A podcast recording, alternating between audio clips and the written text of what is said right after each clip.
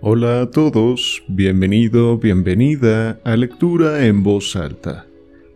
En esta plataforma podrás encontrar diferentes relatos, cuentos y novelas en formato audiolibro. Sin embargo, también te invito a visitarme en mi canal de YouTube con el mismo nombre, donde encontrarás incluso más títulos y donde también hago comentarios y análisis finales después de cada lectura. Sin nada más que agregar, ponte cómodo, cómoda y comencemos. Escándalo en Bohemia Capítulo 1 Ella es siempre para Sherlock Holmes la mujer. Rara vez le he oído hablar de ella aplicándole otro nombre. A los ojos de Sherlock Holmes eclipsa y sobrepasa a todo su sexo. No es que haya sentido por Irene Adler nada que se parezca al amor. Su inteligencia fría, llena de precisión, pero admirablemente equilibrada, era en extremo opuesta a cualquier clase de emociones. Yo le considero como la máquina de razonar y de observar más perfecta que ha conocido el mundo, pero como enamorado no habría sabido estar en su papel. Si alguna vez hablaba de los sentimientos más tiernos, lo hacía con mofa y sarcasmo, admirables como tema para el observador, excelentes para descorrer el velo de los móviles y de los actos de las personas, pero el hombre entrenado en el razonar que admitiese intrusiones semejantes en su temperamento delicado y finamente ajustado, daría con ello entrada a un factor perturbador, capaz de arrojar duda sobre todos los resultados de su actividad mental.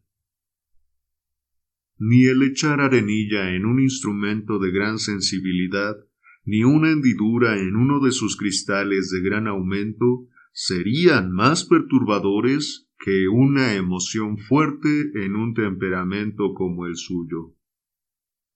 Pero con todo eso, no existía para él más que una sola mujer, y ésta era la que se llamó Irene Adler, de memoria sospechosa y discutible.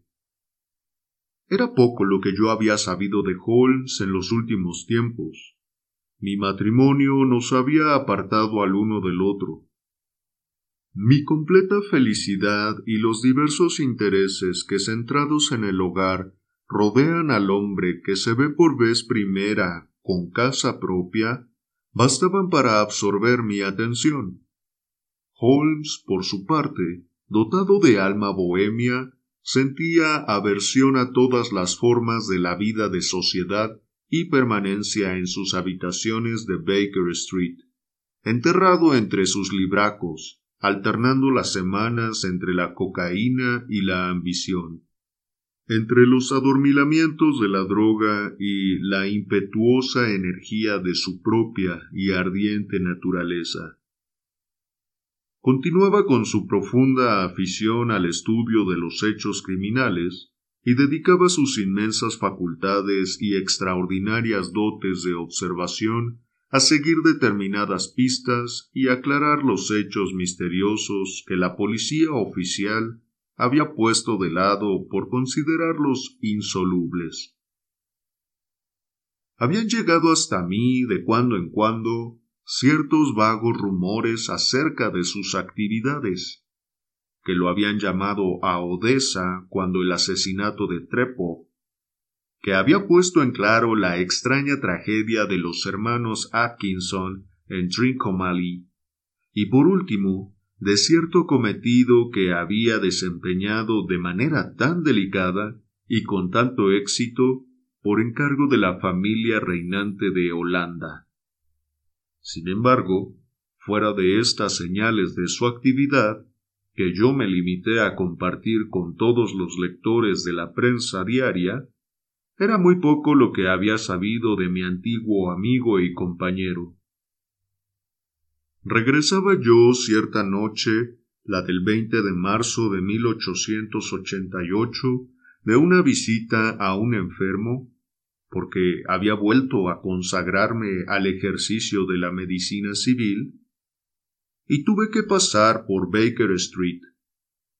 Al cruzar por delante de la puerta que tan gratos recuerdos tenía para mí, y que por fuerza tenía que asociarse siempre en mi mente con mi noviazgo y con los tétricos episodios del estudio en escarlata, me asaltó un vivo deseo de volver a charlar con Holmes y de saber en qué estaba empleando sus extraordinarias facultades.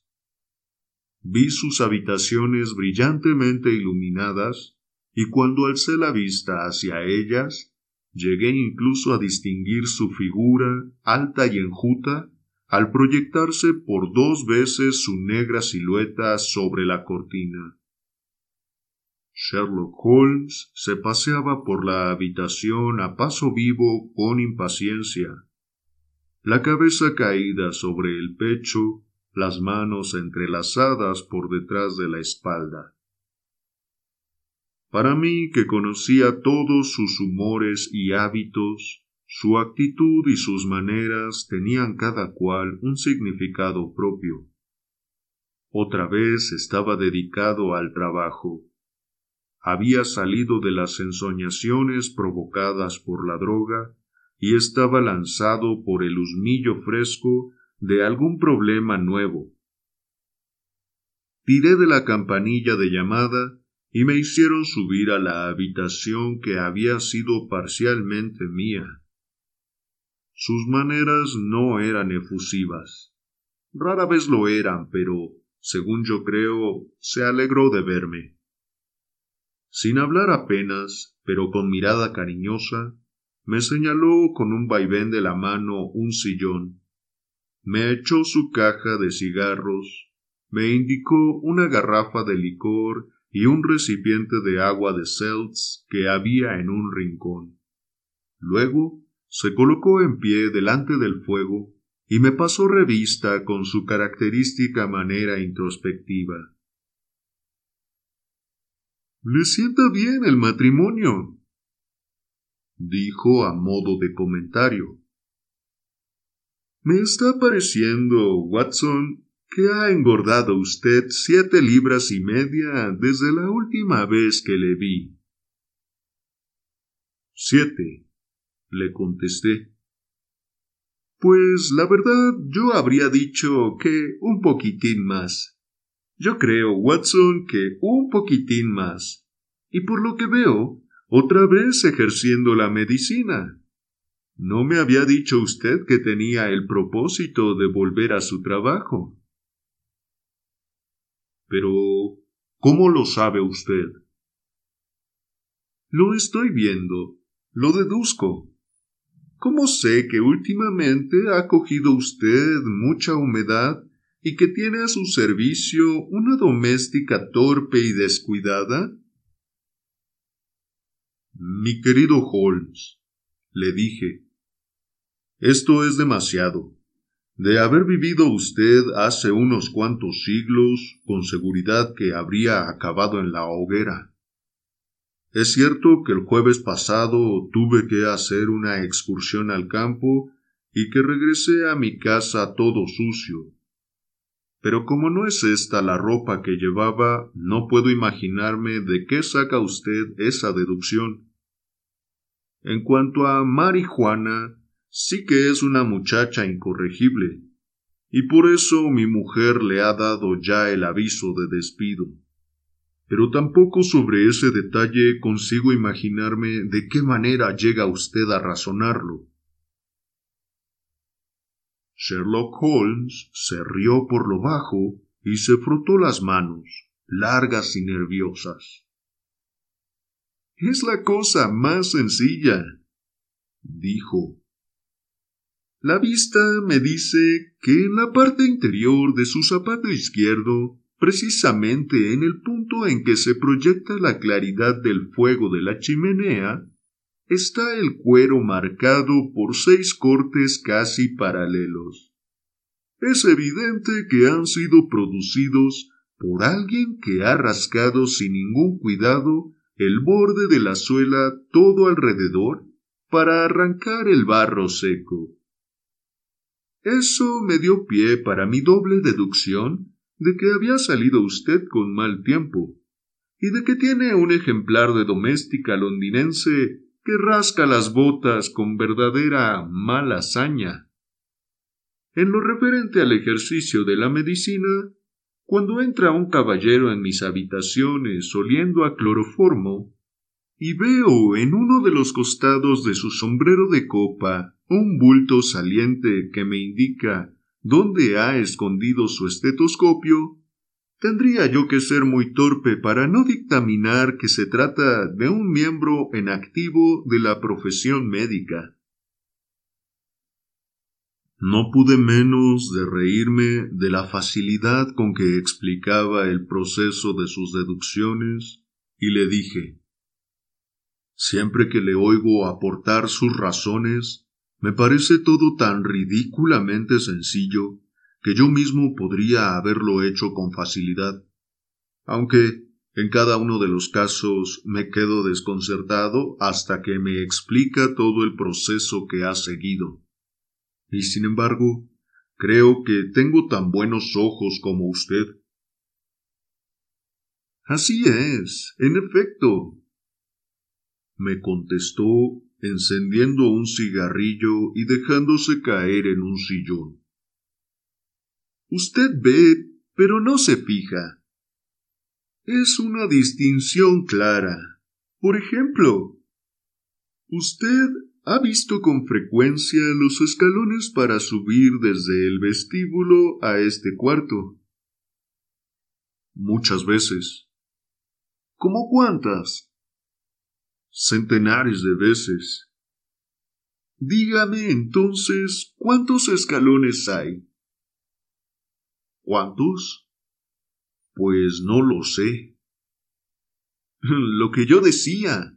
Usted ha visto, pero no se ha fijado. Ahí es donde yo hago hincapié. Pues bien, yo sé que hay diecisiete escalones, porque los he visto y al mismo tiempo me he fijado.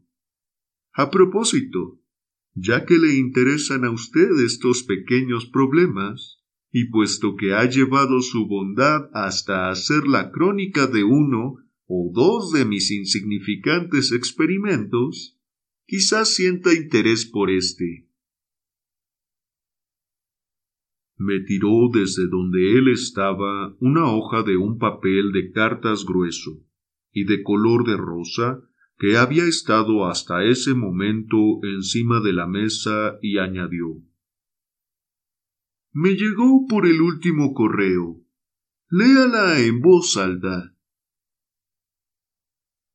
Era una carta sin fecha, sin firma y sin dirección. Decía Esta noche a las ocho menos cuarto irá a visitar a usted un caballero que desea consultarle sobre un asunto del más alto interés. Los recientes servicios que ha prestado usted a una de las casas reinantes de Europa han demostrado que es usted la persona a la que se pueden confiar asuntos cuya importancia no es posible exagerar. En esta referencia sobre usted coinciden las distintas fuentes en que nos hemos informado. Esté usted en sus habitaciones a la hora que se le indica y no tome a mal que el visitante se presente enmascarado. Este sí que es un caso misterioso, comenté yo. ¿Qué cree usted que hay detrás de esto? No poseo todavía datos. Constituye un craso error el teorizar sin poseer datos uno empieza de manera insensible a retorcer los hechos para acomodarlos a sus hipótesis, en vez de acomodar las hipótesis a los hechos. Pero circunscribiéndonos a la carta misma, ¿qué saca usted de ella? Yo examiné con gran cuidado la escritura y el papel. Puede presumirse que la persona que ha escrito esto ocupa una posición desahogada. Hice notar esforzándome por imitar los procedimientos de mi compañero. Es un papel que no se compra a menos de media corona el paquete. Su cuerpo y su rigidez son característicos. Ha dicho usted la palabra exacta. Característicos. comentó Holmes. Ese papel no es en modo alguno inglés. Póngalo al trasluz. Así lo hice y vi una E mayúscula con una G minúscula una P y una G mayúscula seguida de una T minúscula, entrelazadas en la fibra misma del papel. ¿Qué saca usted de eso? preguntó Holmes. Debe de ser el nombre del fabricante, o mejor dicho, su monograma. De ninguna manera, la G mayúscula con T minúscula equivale a Gesellschaft, que en alemán quiere decir compañía. Es una abreviatura como nuestra CIA. La P es desde luego paper. Veamos las letras EG. Echemos un vistazo a nuestro diccionario geográfico. Bajó de uno de los estantes un pesado volumen pardo y continuó. Eglo, Eglonitz. Aquí lo tenemos. Egria. Es una región de Bohemia en la que se habla alemán, no lejos de Karlsbad. Es notable por haber sido el escenario de la muerte de Wallenstein y por sus muchas fábricas de cristal y de papel. Ajaja. Amigo mío. ¿Qué saca usted de este dato? Le centelleaban los ojos y envió hacia el techo una gran nube triunfal de llamo azul de su cigarrillo. El papel ha sido fabricado en Bohemia, le dije. Exactamente. Y la persona que escribió la carta es alemana como puede deducirse de la manera de redactar una de sus sentencias. Ni un francés ni un ruso le habrían dado ese giro. Los alemanes tratan con muy poca consideración a sus verbos. Solo nos queda, pues, por averiguar qué quiere este alemán y qué escribe en papel de Bohemia, y qué prefiere usar una máscara a mostrar su cara. Pero, si no me equivoco, aquí está él para aclarar nuestras dudas. Mientras Sherlock Holmes hablaba, se oyó estrépito de cascos de caballos y el relinchar de una rueda rozando el bordillo de la acera. Todo ello seguido de un fuerte campanillazo en la puerta de la calle. Holmes dejó escapar un silbido y dijo De dos caballos, a juzgar por el ruido. Luego prosiguió mirando por la ventana. Sí, un lindo coche Brougham, tirado por una yunta preciosa. Ciento cincuenta guineas valdrá cada animal. Watson, en este caso hay dinero o por lo menos, aunque no hubiera otra cosa. Holmes, eh, estoy pensando que lo mejor será que me retire. Mm, de ninguna manera, doctor. Permanezca donde está. Yo estoy perdido sin mi Boswell. Esto promete ser interesante. Sería una lástima que usted se lo perdiese. Pero Quizás su cliente... No se preocupe de él. Quizá yo necesite la ayuda de usted y él también. Aquí llega. Siéntese en ese sillón, doctor, y préstenos su mayor atención. Unos pasos lentos y fuertes que se habían oído en las escaleras y en el pasillo se detuvieron junto a la puerta del lado exterior, y de pronto resonaron unos golpes secos. Adelante, dijo Holmes. Entró un hombre que no bajaría de los seis pies y seis pulgadas de estatura, con el pecho y los miembros de un Hércules. Sus ropas eran de una riqueza que en Inglaterra se habría considerado como lindando con el mal gusto. Le acuchillaban las mangas y los delanteros de su chaqueta cruzada unas posadas franjas de astracán, y su capa azul oscura, que tenía echada hacia atrás sobre los hombros, estaba forrada de seda color llama, y sujeta al cuello con un broche consistente en un berilo resplandeciente. Unas botas que le llegaban hasta la media pierna y que estaban festoneadas en los bordes superiores con rica piel parda completaban la impresión de bárbara opulencia que producía el conjunto de su aspecto externo. Traía en la mano un sombrero de anchas alas y en la parte superior del rostro, tapándole hasta más abajo de los pómulos, ostentaba un antifaz negro que por lo visto se había colocado en ese mismo instante porque aún tenía la mano puesta en él cuando hizo su entrada. A juzgar por las facciones de la parte inferior de la cara, se trataba de un hombre de carácter voluntarioso, de labio inferior grueso y caído, y barbilla prolongada y recta, que sugería una firmeza llevada hasta la obstinación. ¿Recibió usted mi carta? preguntó con voz profunda y ronca, de fuerte acento alemán. Le anunciaba mi visita.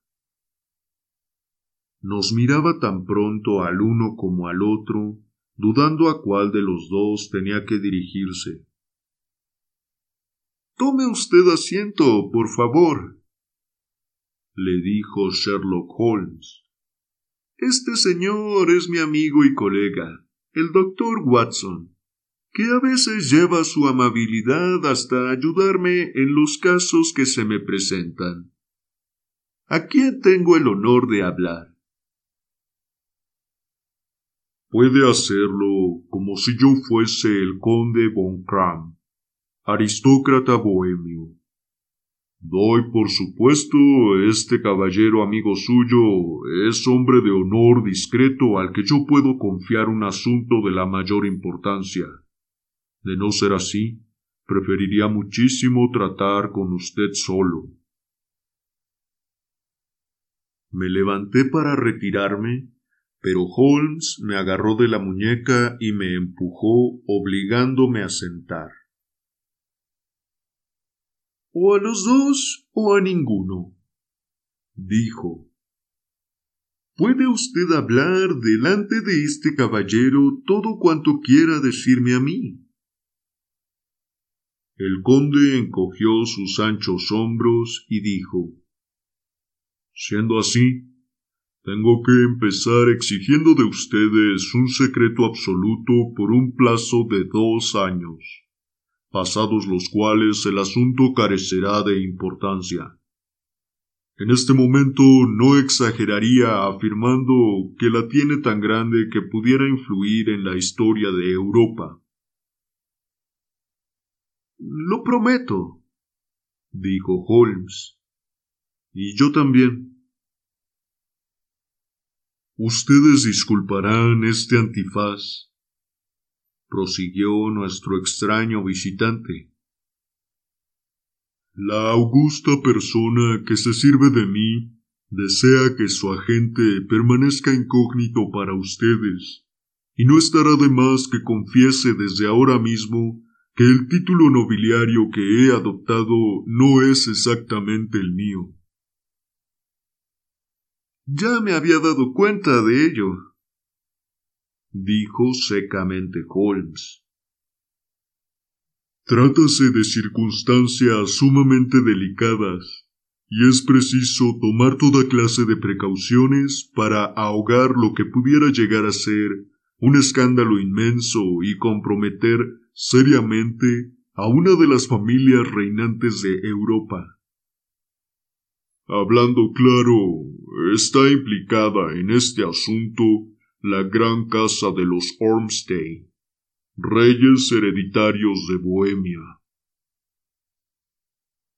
También lo sabía, murmuró Holmes arrellanándose en su sillón y cerrando los ojos.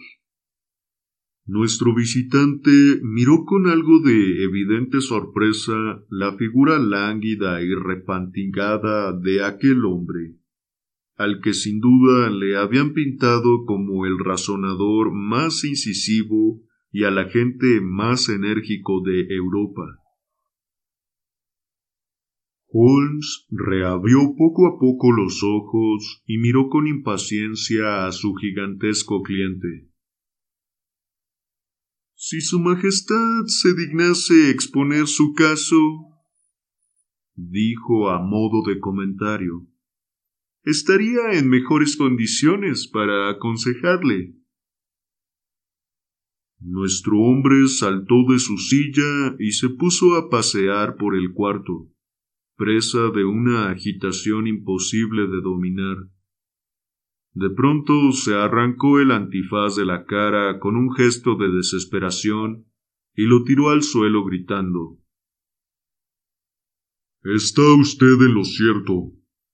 Yo soy el rey.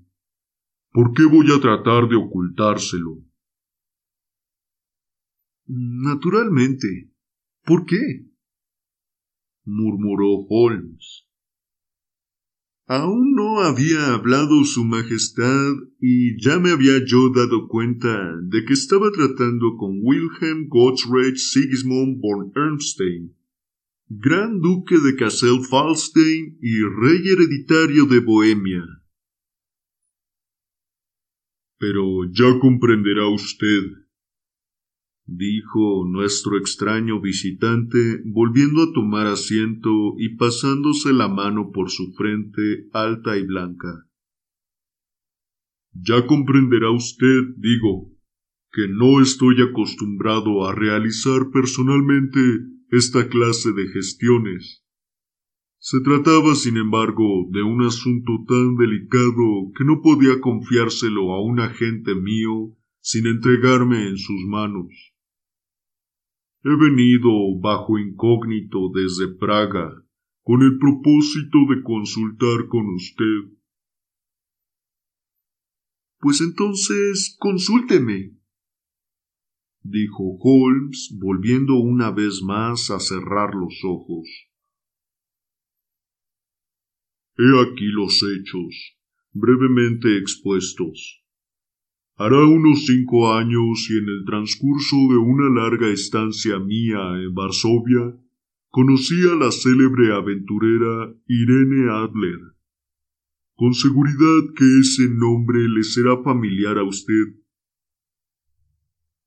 Doctor, tenga la amabilidad de buscarla en el índice, murmuró Holmes sin abrir los ojos venía haciendo extractos de párrafos referentes a personas y cosas, y era difícil tocar un tema o hablar de alguien sin que él pudiera suministrar en el acto algún dato sobre los mismos.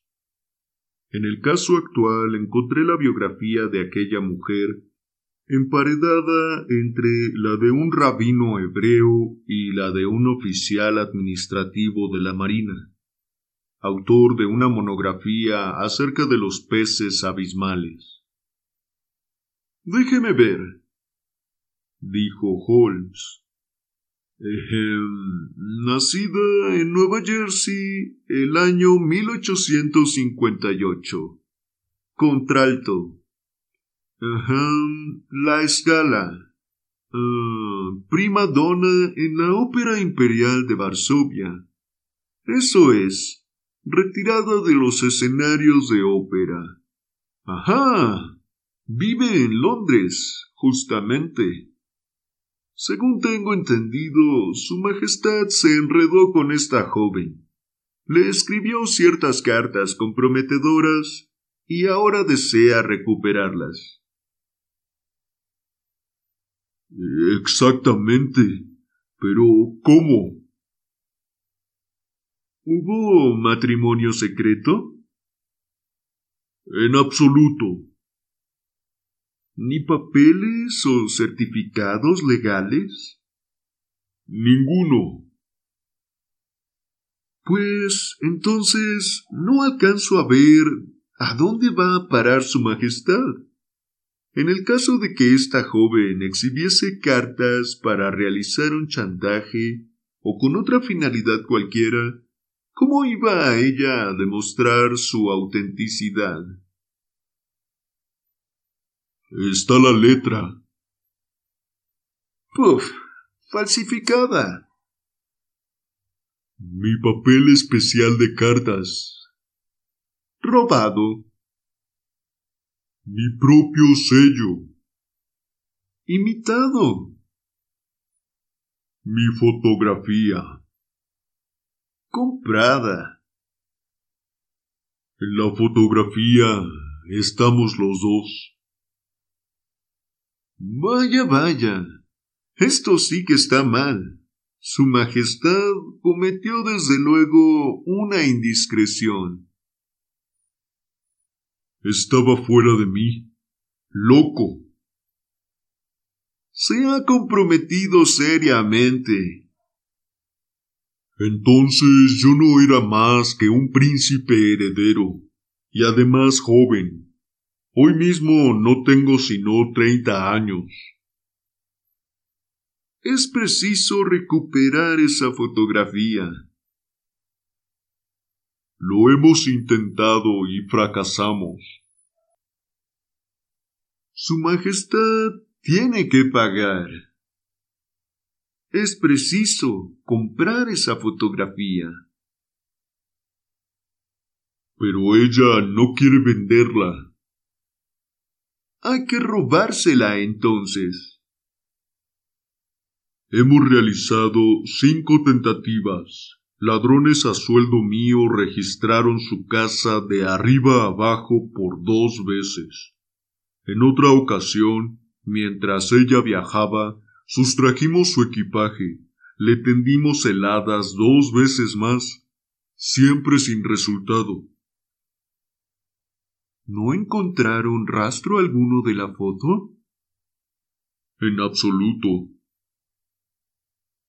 Holmes se echó a reír y dijo He ahí un problemita peliagudo.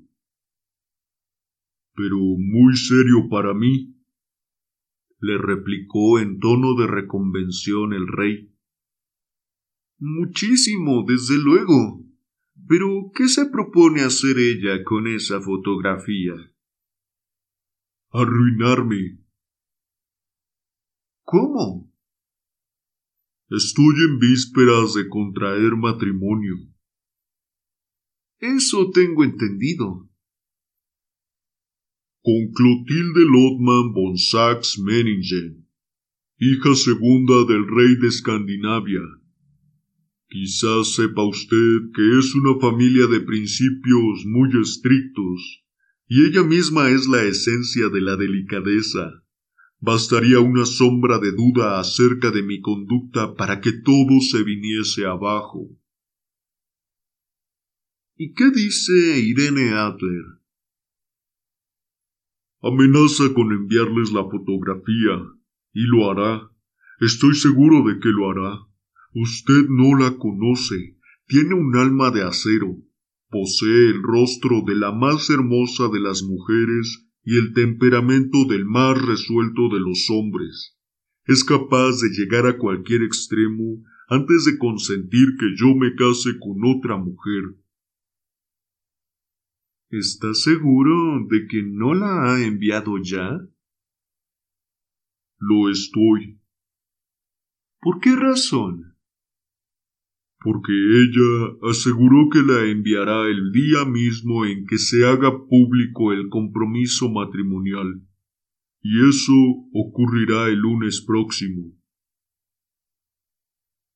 Entonces tenemos por delante tres días aún, exclamó Holmes, bostezando. Es una suerte, porque en este mismo instante traigo entre manos un par de asuntos de verdadera importancia. Supongo que Su Majestad permanecerá por ahora en Londres, ¿no es así? Desde luego, usted me encontrará en el Langham, bajo el nombre de Conde Von Kram. Le haré llegar unas líneas para informarle de cómo llevamos el asunto. Hágalo así, se lo suplico, porque vivo en una pura ansiedad. Otra cosa. ¿Y la cuestión dinero? Tiene usted carte blanche. Ah, sin limitaciones. Le aseguro que daría una provincia de mi reino por tener en mi poder la fotografía. ¿Y para gastos de momento? El rey sacó de debajo de su capa un grueso talego de gamuza y lo puso encima de la mesa, diciendo Hay trescientas libras en oro y setecientas en billetes. Holmes garapateó en su cuaderno un recibo y se lo entregó. ¿Y la dirección de esa señorita? preguntó. Pabellón Bryony, Serpentine Avenue, St. John's Wood. Holmes tomó nota y dijo Otra pregunta. ¿Era la foto de tamaño exposición? Sí que lo era. Entonces, Majestad, buenas noches y espero que no tardaremos en tener alguna buena noticia para usted. Y a usted también, Watson. Buenas noches. Agregó, así que rodaron en la calle las ruedas del Brougham Real. Si tuviese la amabilidad de pasarse por aquí mañana por la tarde a las tres, me gustaría charlar con usted de este asuntito. Capítulo 2 A las tres en punto me encontraba yo en Baker Street, pero Holmes no había regresado todavía. La dueña me informó que había salido de casa poco antes de las ocho de la mañana. Me senté, no obstante, junto al fuego, resuelto a esperarle, por mucho que tardase. Esta investigación me había interesado profundamente. No estaba rodeada de ninguna de las características extraordinarias y horrendas que concurrían en los dos crímenes que he dejado ya relatados. Pero la índole del caso y la alta posición del cliente de Holmes lo revestían de un carácter especial. La verdad es que con independencia de la índole de las pesquisas que mi amigo emprendía, había en su magistral manera de abarcar las situaciones y en su razonar agudo e incisivo un algo que convertía para mí en un placer el estudio de su sistema de trabajo y el seguirle en los métodos rápidos y útiles con que desenredaba los misterios más inextricables. Me hallaba yo tan habituado a verle triunfar que ni siquiera me entraba en la cabeza la posibilidad de un fracaso suyo. Eran ya cerca de las cuatro cuando se abrió la puerta y entró en la habitación un mozo de caballos con aspecto de borracho, desaseado, de puntillas largas, cara abotagada y ropas indecorosas. A pesar de hallarme acostumbrado a la asombrosa habilidad de mi amigo para el empleo de disfraces, tuve que examinarlo muy detenidamente antes de cerciorarme de que era él en persona. Me saludó con una inclinación de cabeza y se metió en su dormitorio, del que volvió a salir antes de cinco minutos, vestido con traje de mezclilla y con su aspecto respetable de siempre. Pero, ¿quién iba a decirlo? exclamé yo, y él se rió hasta sofocarse, y rompió de nuevo a reír, y tuvo que recostarse en su sillón, desmadejado e impotente. ¿De qué se ríe? La cosa tiene demasiada gracia. Estoy seguro de que no es usted capaz de adivinar en qué invertí la mañana, ni lo que acabé por hacer. No puedo imaginármelo, aunque supongo que habrá estado estudiando las costumbres y hasta quizá la casa de la señorita Irene Adler. Exactamente. Pero las consecuencias que se me originaron han sido bastante fuera de lo corriente. Se lo voy a contar. Salí esta mañana de casa poco después de las ocho, caracterizado de mozo de caballos, en busca de colocación. Existe entre la gente de caballerizas una asombrosa simpatía y hermandad masónica sea usted uno de ellos y sabrá todo lo que hay que saber. Pronto di con el pabellón Bryony. Es una joyita de chalet, con jardín en la parte posterior, pero con su fachada de dos pisos construida en línea con la calle. La puerta tiene cerradura sencilla. A la derecha hay un cuarto de estar bien amueblado, con ventanas largas, que llegan casi hasta el suelo y que tienen anticuados cierres ingleses de ventana, que cualquier niño es capaz de abrir. En la fachada posterior no descubrí nada de particular, salvo que la ventana del pasillo puede alcanzarse desde el techo del edificio de la cochera. Caminé alrededor de la casa y lo examiné todo cuidadosamente y desde todo punto de vista aunque sin descubrir ningún otro detalle de interés. Luego me fui paseando descansadamente calle adelante, y descubrí, tal como yo esperaba, unos establos en una travesía que corre a lo largo de una de las tapias del jardín. Eché una mano a los mozos de cuadra en la tarea de almohazar los caballos, y me lo pagaron con dos peniques, un vaso de mitad y mitad, dos rellenos de la cazoleta de mi pipa con mal tabaco, y todos los informes que yo podía apetecer acerca de la señorita Adler, sin contar con los que me dieron acerca de otra media docena de personas de la vecindad, en las cuales yo no tenía ningún interés, pero que no tuve más remedio que escuchar.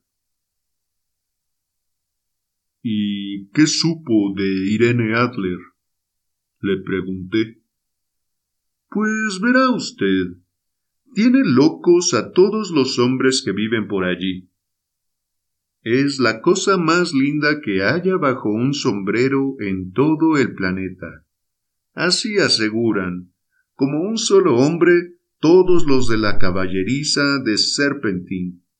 Lleva una vida tranquila, canta en conciertos, sale todos los días en carruaje a las cinco y regresa a las siete en punto para cenar. Salvo cuando tiene que cantar, es muy raro que haga otras salidas.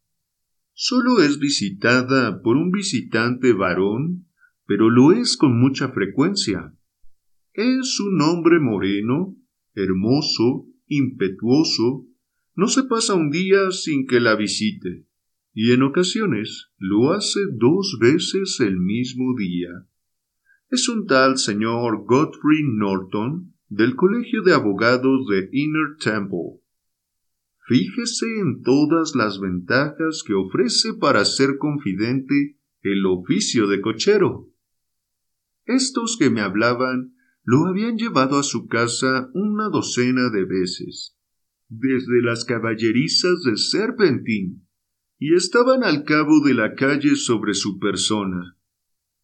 Una vez que me hube enterado de todo cuanto podían decirme, me dediqué otra vez a pasearme calle arriba y calle abajo por cerca del pabellón Bryony y a trazarme mi plan de campaña. Este Godfrey Norton jugaba, sin duda, un gran papel en el asunto. Era abogado, lo cual sonaba de una manera ominosa.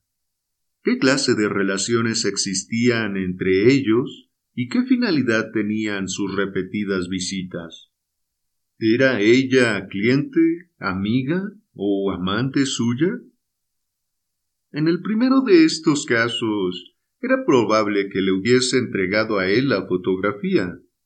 En el último de los casos ya resultaba menos probable. De lo que resultase dependía el que yo siguiese con mi labor en el pabellón Bryony o volviese mi atención a las habitaciones de aquel caballero en el Temple. Era un punto delicado y que ensanchaba el campo de mis investigaciones. Me temo que le estoy aburriendo a usted con todos estos detalles. Pero si usted ha de hacerse cargo de la situación, es preciso que yo le exponga mis pequeñas dificultades. Le sigo a usted con gran atención, le contesté.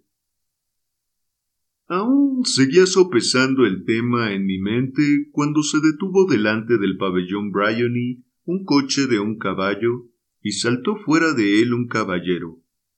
Era un hombre de extraordinaria belleza, moreno, aguileño, de bigotes, sin duda alguna el hombre del que me habían hablado. Parecía tener mucha prisa. Gritó al cochero que esperase, e hizo a un lado con el brazo a la doncella que le abrió la puerta, con el aire de quien está en su casa. Permaneció en el interior cosa de media hora y yo pude captar rápidas visiones de su persona. Al otro lado de las ventanas del cuarto de estar, se paseaba de un lado para otro, hablaba animadamente y agitaba los brazos. A ella no conseguí verla. De pronto volvió a salir aquel hombre con muestras de llevar aún más prisa que antes. Al subir al coche sacó un reloj de oro del bolsillo y miró la hora con gran ansiedad. Salga como una exhalación, gritó. Primero a Gross y Hanky, en Regent Street, y después a la iglesia de Santa Mónica, en Edward Road. Hay media guinea para usted si lo hace en veinte minutos. Allá se fueron, y cuando yo estaba preguntándome si no haría bien en seguirlos, veo venir por la travesía un elegante landó pequeño, cuyo cochero traía aún a medio abrochar la chaqueta y el nudo de la corbata debajo de la oreja, mientras que los extremos de las correas de su atalaje saltan fuera de las hebillas. Ni siquiera tuvo tiempo de parar delante de la puerta, cuando salió ella del vestíbulo como una flecha y subió al coche. No hice sino verla un instante, pero me di cuenta de que era una mujer adorable, con una cara como para que un hombre se dejase matar por ella. A la iglesia de Santa Mónica, John, le gritó. Y hay para ti medio soberano si llegas en veinte minutos. Watson, aquello era demasiado bueno para perdérselo. Estaba yo calculando qué me convenía más, si echar a correr o colgarme de la parte trasera del landó. Pero en ese instante vi acercarse por la calle a un coche de alquiler. El cochero miró y remiró al ver un cliente tan deseado. Pero yo salté dentro sin darle tiempo a que pusiese inconvenientes, y le dije a la iglesia de Santa Mónica, y hay para ti medio soberano si llegas en veinte minutos. Eran veinticinco para las doce, y no resultaba difícil barruntar de qué se trataba. Mi cochero arreó de lo lindo. No creo que yo haya ido nunca en coche a mayor velocidad, pero lo cierto es que los demás llegaron antes. Cuando lo hice yo, el coche de un caballo y el landó se hallaban delante de la iglesia, con sus caballos humeantes. Pagué al cochero y me metí a toda prisa en la iglesia.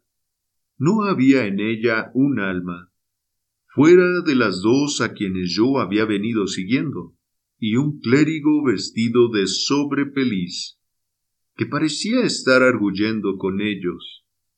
Se hallaban los tres formando grupo delante del altar. Yo me metí por el pasillo lateral muy sosegadamente, como uno que ha venido a pasar el tiempo a la iglesia.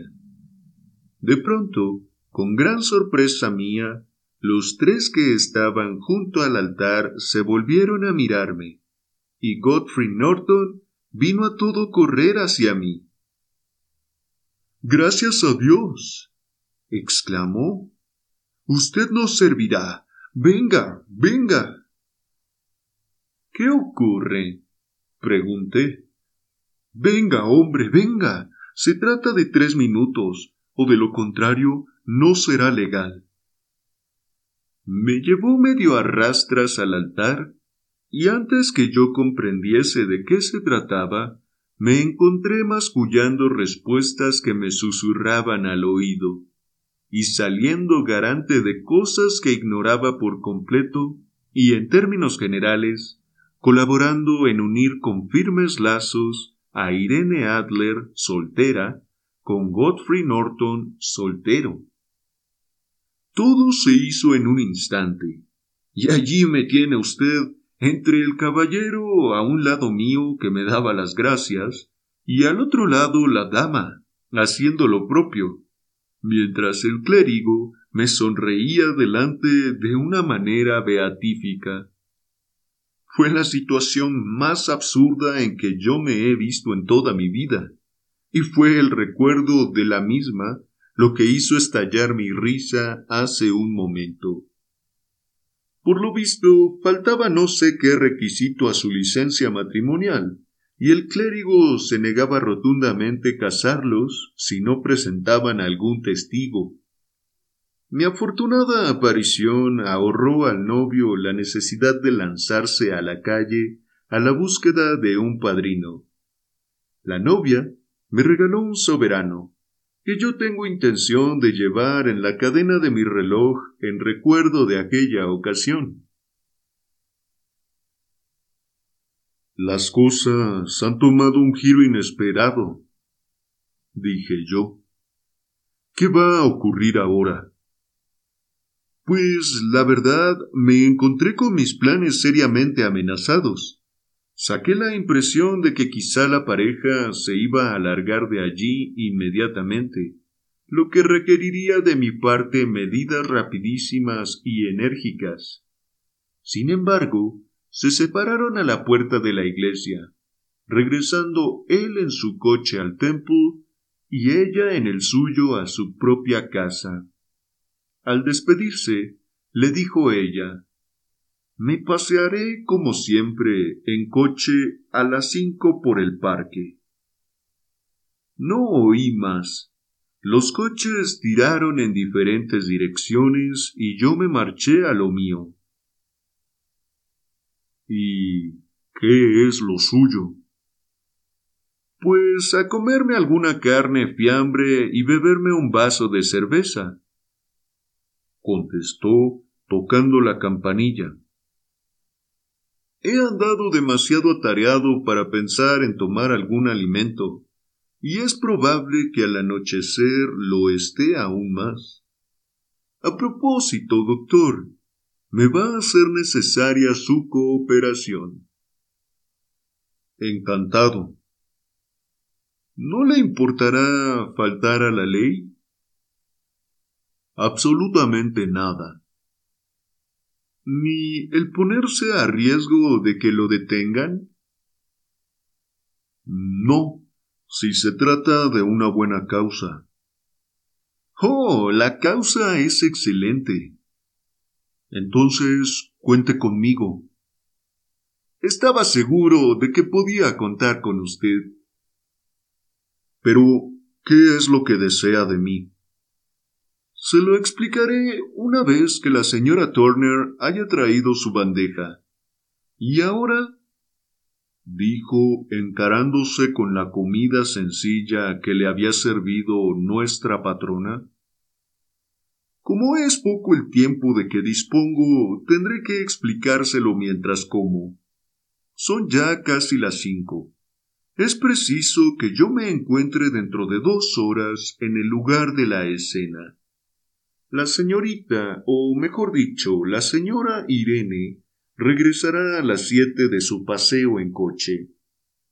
Necesitamos estar junto al pabellón Bryony para recibirla.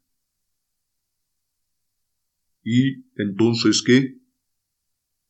Déjelo eso de cuenta mía. Tengo dispuesto ya lo que tiene que ocurrir. He de insistir tan solo en una cosa. Ocurra lo que ocurra, usted no debe intervenir. ¿Me entiende? Quiere decir que debo permanecer neutral. Sin hacer absolutamente nada. Ocurrirá probablemente algún incidente desagradable.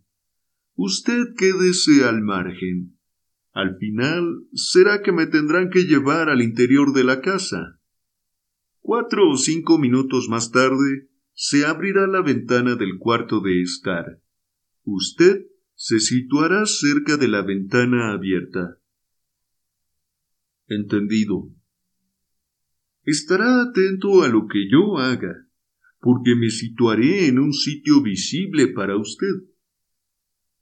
Entendido. Y cuando yo levante mi mano así, arrojará usted al interior de la habitación algo que yo le daré, y al mismo tiempo dará usted la voz de fuego. ¿Va usted siguiéndome? Completamente. No se trata de nada muy terrible, dijo, sacando del bolsillo un rollo largo de forma de cigarro. Es un cohete ordinario de humo de plomero, armado en sus dos extremos con sendas cápsulas para que se encienda automáticamente. A eso se limita su papel. Cuando dé usted la voz de fuego, la repetirá una cantidad de personas. Entonces puede usted marcharse hasta el extremo de la calle, donde yo iré a juntarme con usted al cabo de diez minutos. ¿Me he explicado con suficiente claridad? Debo mantenerme neutral, acercarme a la ventana, estar atento a usted y en cuanto usted me haga una señal, arrojar al interior este objeto, dar la voz de fuego y esperarle en la esquina de la calle. Exactamente, pues entonces confíe en mí. Magnífico. Pienso que quizás sea ya tiempo de que me caracterice para el nuevo papel que tengo que representar. Desapareció en el interior de su dormitorio, regresando a los pocos minutos caracterizado como un clérigo disidente, bondadoso y sencillo. Su ancho sombrero negro, pantalones abolsados, corbata blanca, sonrisa de simpatía y aspecto general de observador curioso y benévolo eran tales que sólo un señor John Hart sería capaz de igualarlos. A cada tipo nuevo de que se disfrazaba parecía cambiar hasta de expresión, maneras e incluso de alma. Cuando Holmes se especializó en criminología, la escena perdió un actor, y hasta la ciencia perdió un agudo razonador. Eran las seis y cuarto cuando salimos de Baker Street y faltaban todavía diez minutos para la hora señalada cuando llegamos a Serpentine Avenue. Estaba ya oscurecido y se procedía a encender los faroles del alumbrado. Nos paseamos de arriba para abajo por delante del pabellón Bryony, esperando a su ocupante. La casa era tal y como yo me la había figurado por la concisa descripción que de ella había hecho Sherlock Holmes. Pero el lugar parecía menos recogido de lo que yo me imaginé. Para tratarse de una calle pequeña de un barrio tranquilo, resultaba notablemente animada. Había en una esquina un grupo de hombres mal vestidos que fumaban y se reían dos soldados de la guardia flirteando con una niñera, un afilador con su rueda y varios jóvenes bien trajeados que se paseaban tranquilamente con el cigarro en la boca. Esta boda, me dijo Holmes mientras íbamos y veníamos por la calle, simplifica bastante el asunto. La fotografía resulta ahora un arma de doble filo es probable que ella sienta la misma aversión a que sea vista por el señor Godfrey Norton, como nuestro cliente, a que la princesa la tenga delante de los ojos. Ahora bien, la cuestión que se plantea es esta. ¿Dónde encontraremos la fotografía? Eso es, ¿dónde? es muy poco probable que se la lleve de un lado para otro en su viaje. Es de tamaño de exposición, demasiado grande para poder ocultarla entre el vestido. Sabe, además que el rey es capaz de tenderle una celada y hacerla registrar, y en efecto, lo ha intentado un par de veces. Podemos, pues, dar por sentado que no la lleva consigo. ¿Dónde la tiene entonces? Puede guardarla su banquero o puede guardarla su abogado. Existe esa doble posibilidad, pero estoy inclinado a pensar que ni lo uno ni lo otro. Las mujeres son por naturaleza aficionadas al encubrimiento, pero les gusta ser ellas mismas las encubridoras. ¿Por qué razón habría de entregarla a otra persona? Podía confiar en sí misma como guardadora, pero no sabía qué influencias políticas, directas o indirectas, podrían llegar a emplearse para hacer fuerza sobre un hombre de negocios. Tenga usted además en cuenta que ella había tomado la resolución de servirse de la fotografía dentro de unos días. Debe, pues, encontrarse en un lugar en que le sea fácil echar mano de la misma. Debe de estar en su propio domicilio. Pero la casa ha sido asaltada y registrada por dos veces. Bah. no supieron registrar debidamente. ¿Y cómo lo hará usted? Yo no haré registros. ¿Qué hará, pues? Haré que ella misma me indique el sitio. ¿Se negará? No podrá. Pero ya oigo traqueteo de ruedas. Es su coche. Ea, tenga cuidado con cumplir mis órdenes al pie de la letra. Mientras él hablaba, aparecieron doblando la esquina de la avenida las luces laterales de un coche. Era este un bonito y pequeño landó, que avanzó con estrépito hasta detenerse delante de la puerta del pabellón Bryony. Uno de los vagabundos se echó a correr para abrir la puerta del coche y ganarse de ese modo una moneda.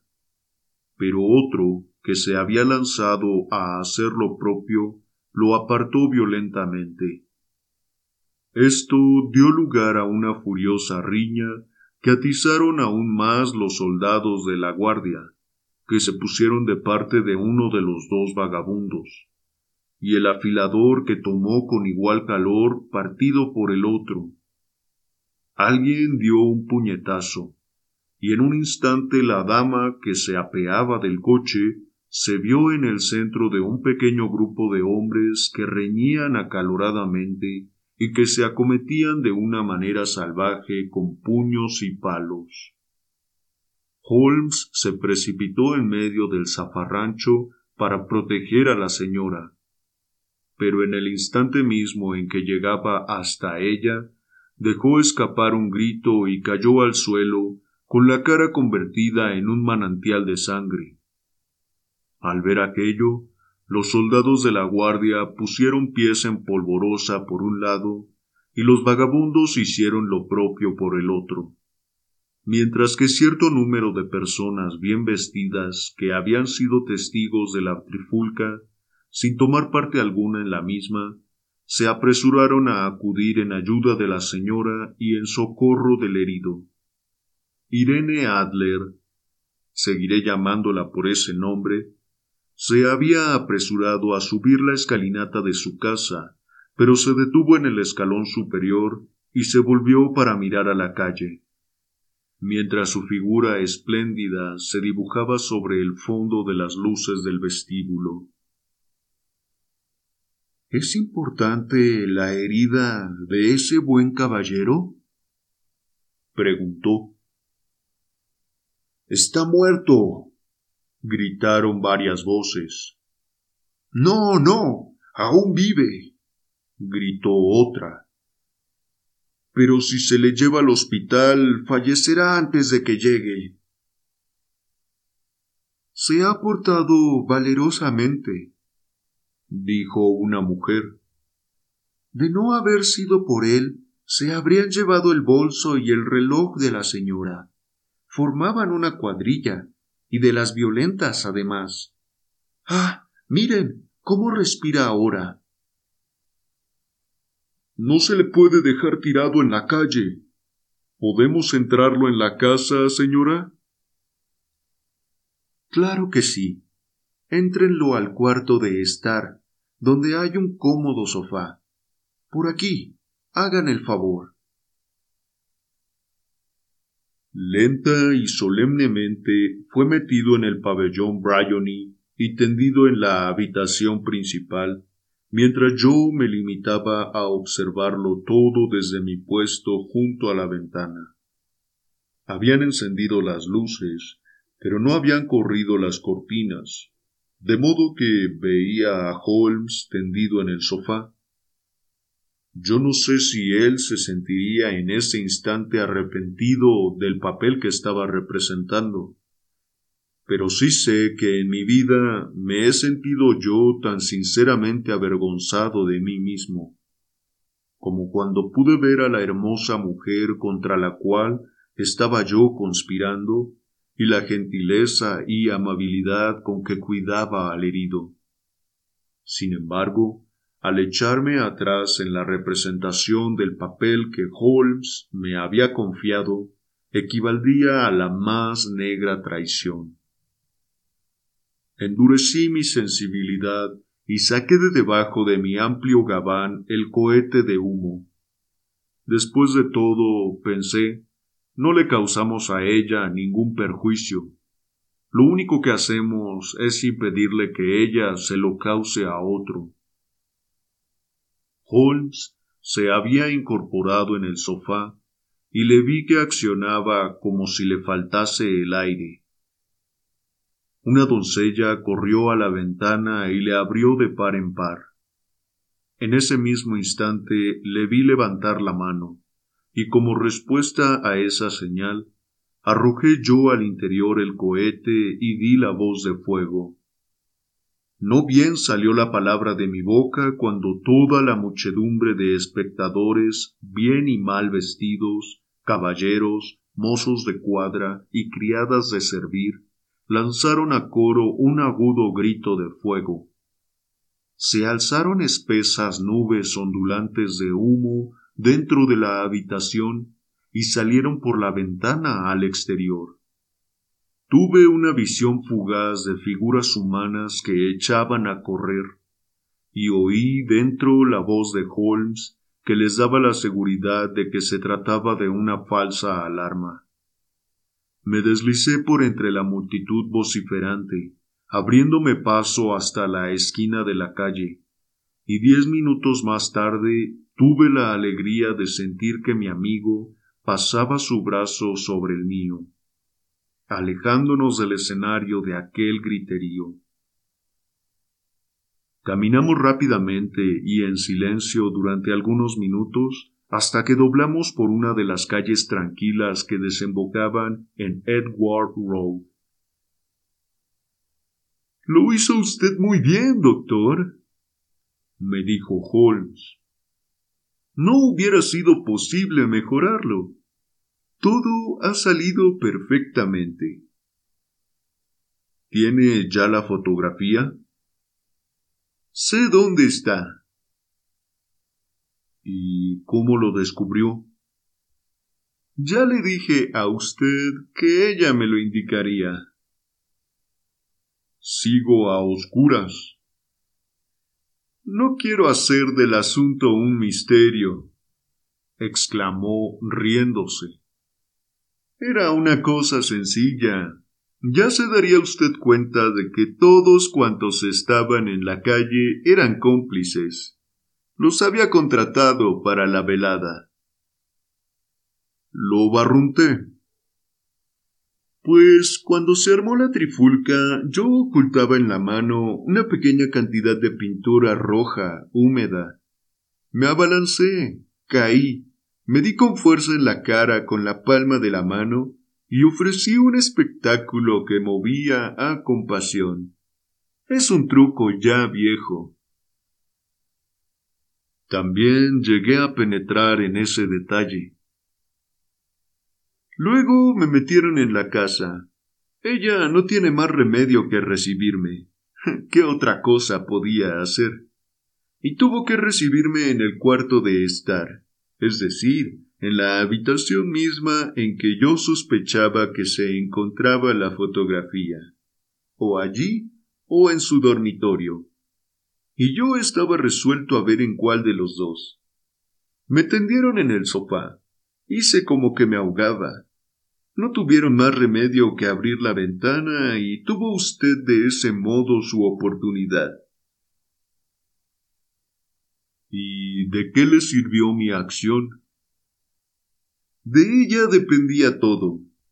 Cuando una mujer cree que su casa está ardiendo, el instinto la lleva a precipitarse hacia el objeto que tiene más aprecio. Es un impulso irresistible del que más de una vez me he aprovechado. Recurrí a él cuando el escándalo de la suplantación de Darlington y en el del castillo de Arnsworth. Si la mujer es casada, corre a coger en brazos a su hijito. Si es soltera, corre en busca de su estuche de joyas. Pues bien, era evidente para mí que nuestra dama de hoy no guardaba en casa nada que fuese más precioso para ella que lo que nosotros buscábamos. La alarma, simulando que había estallado un fuego, se dio admirablemente. El humo y el griterío eran como para sobresaltar a una persona de nervios de acero.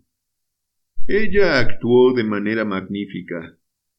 La fotografía está en un escondite que hay detrás de un panel corredizo, encima mismo de la campanilla de llamada de la derecha.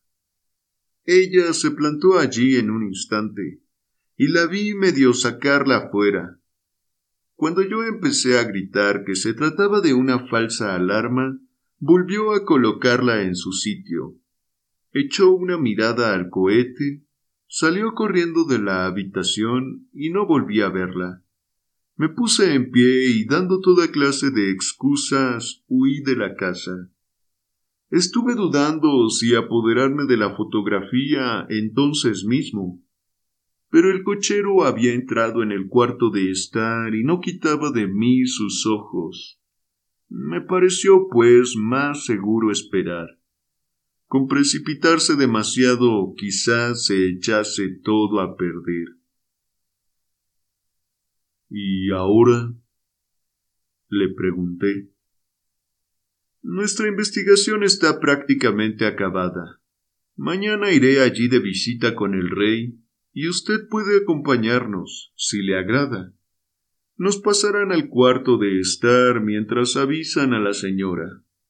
Pero es probable que cuando ella se presente no nos encuentre ni a nosotros ni a la fotografía. Quizá constituye para Su Majestad una satisfacción el recuperarla con sus propias manos. ¿A qué hora irán ustedes? A las ocho de la mañana.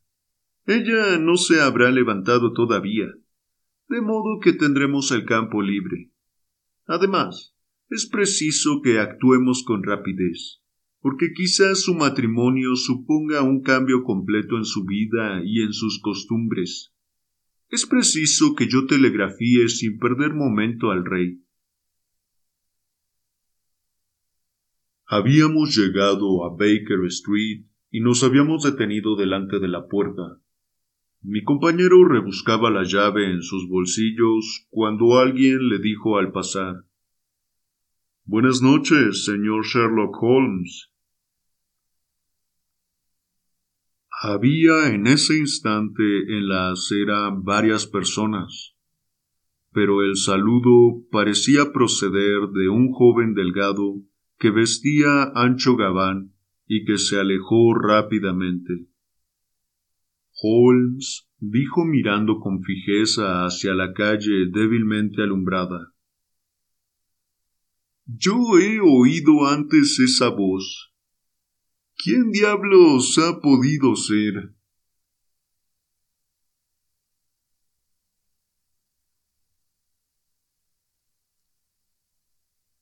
Capítulo 3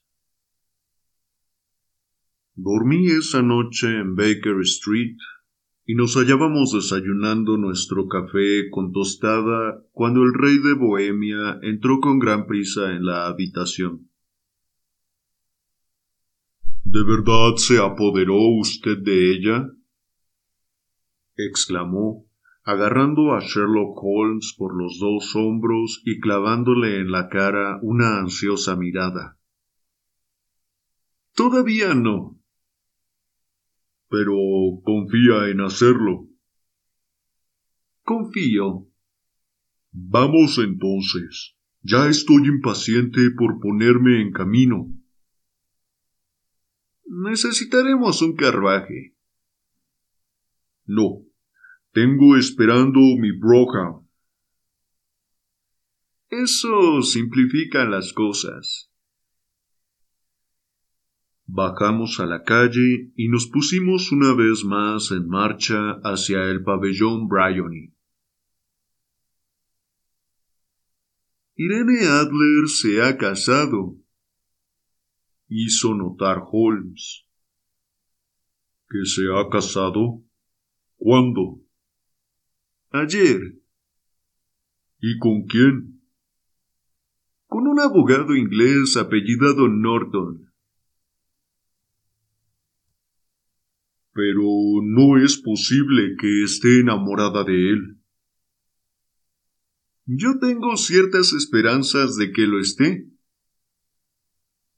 ¿Y por qué ha de esperarlo usted? Porque ello le ahorraría a su Majestad todo temor de futuras molestias. Si esa dama está enamorada de su marido, será que no lo está de su Majestad.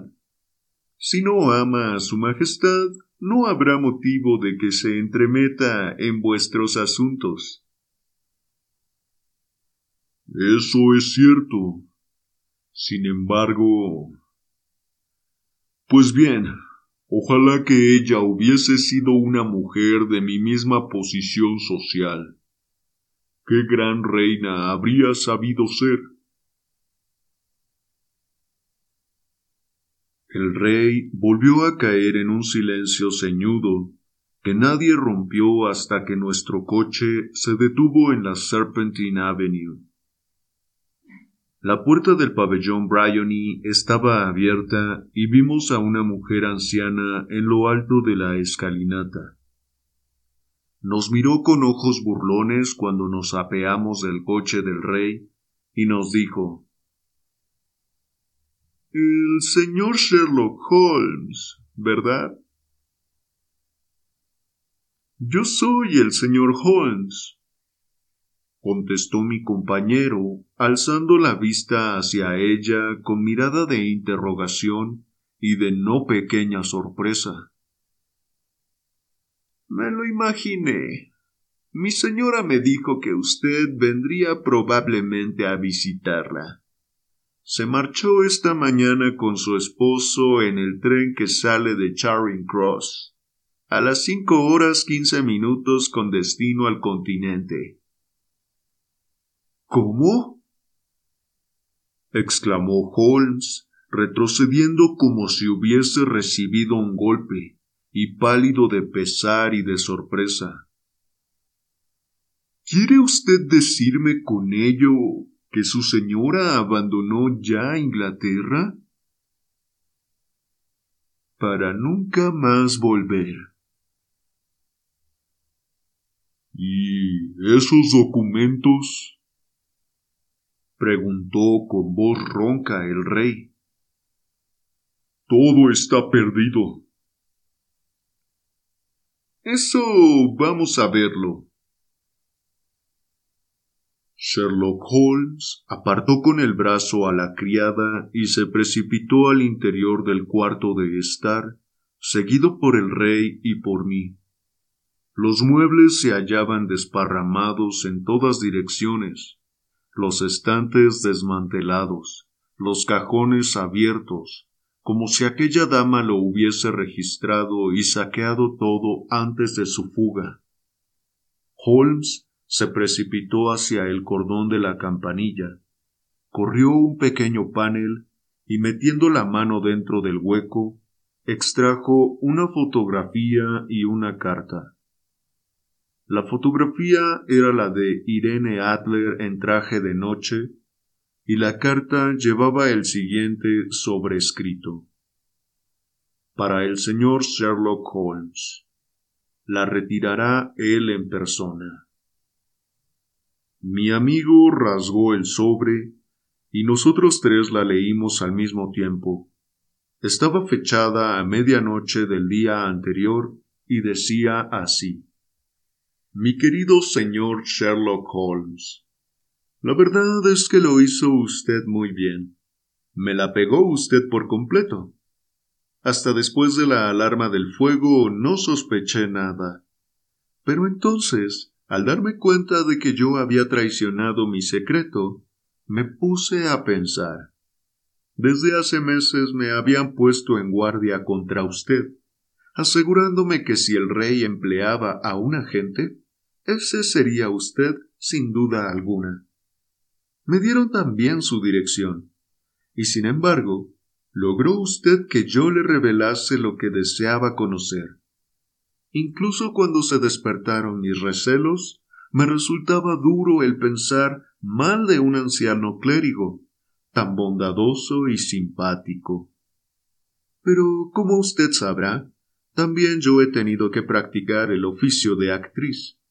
La ropa varonil no resulta una novedad para mí, y con frecuencia aprovecho la libertad de movimientos que ello proporciona. Envié a John, el cochero, a que lo vigilase a usted. Eché a correr escaleras arriba, me puse la ropa de paseo, como yo la llamo, y bajé cuando usted se marchaba. Pues bien, yo le seguí hasta su misma puerta comprobando así que me había convertido en objeto de interés para el célebre señor Sherlock Holmes. Entonces, y con bastante imprudencia, le di las buenas noches y marché al Temple en busca de mi marido. Nos pareció a los dos que lo mejor que podríamos hacer al vernos perseguidos por tan formidable adversario era huir. Por eso encontrará usted el nido vacío cuando vaya mañana a visitarme. Por lo que hace a la fotografía, puede tranquilizarse su cliente. Amo y soy amada por un hombre que vale más que él. Puede el rey obrar como bien le plazca, sin que se lo impida la persona a quien él lastimó tan cruelmente. La conservo tan solo a título de salvaguardia mía, como arma para defenderme de cualquier paso que él pudiera dar en el futuro. Dejo una fotografía que quizá le agrade conservar en su poder, y soy de usted, querido Sherlock Holmes, muy atentamente, Irene Norton, nacida Adler. ¡Qué mujer! ¡Oh, qué mujer! exclamó el rey de Bohemia una vez que leímos los tres la carta. ¿No le dije lo rápida y resuelta que era? ¿No es cierto que habría sido una reina admirable? ¿No es una lástima que no esté a mi mismo nivel? A juzgar por lo que de esa dama he podido conocer, parece que en efecto ella y su Majestad están a un nivel muy distinto, dijo con frialdad Holmes. Lamento no haber podido llevar a un término más feliz el negocio de Su Majestad. Todo lo contrario, mi querido señor, exclamó el rey. No ha podido tener un término más feliz. Me consta que su palabra es sagrada. La fotografía es ahora tan inofensiva como si hubiese ardido en el fuego. Me felicito de oírle decir eso a Su Majestad. Tengo contraída una deuda inmensa con usted. Dígame, por favor, de qué manera puedo recompensarle. Este anillo. Se sacó del dedo un anillo de esmeralda en forma de serpiente y se lo presentó en la palma de la mano. Su Majestad está en posesión de algo que yo valoro en mucho más, dijo Sherlock Holmes. No tiene usted más que nombrármelo. Esta fotografía. El rey se le quedó mirando con asombro y exclamó ¿La fotografía de Irene? Suya es, desde luego, si así lo desea. Doy las gracias a Su Majestad. De modo pues que ya no queda nada por tratar de este asunto. Tengo el honor de dar los buenos días a Su Majestad. Holmes se inclinó, se volvió sin darse por enterado de la mano que el rey le alargaba, y echó a andar, acompañado por mí, hacia sus habitaciones.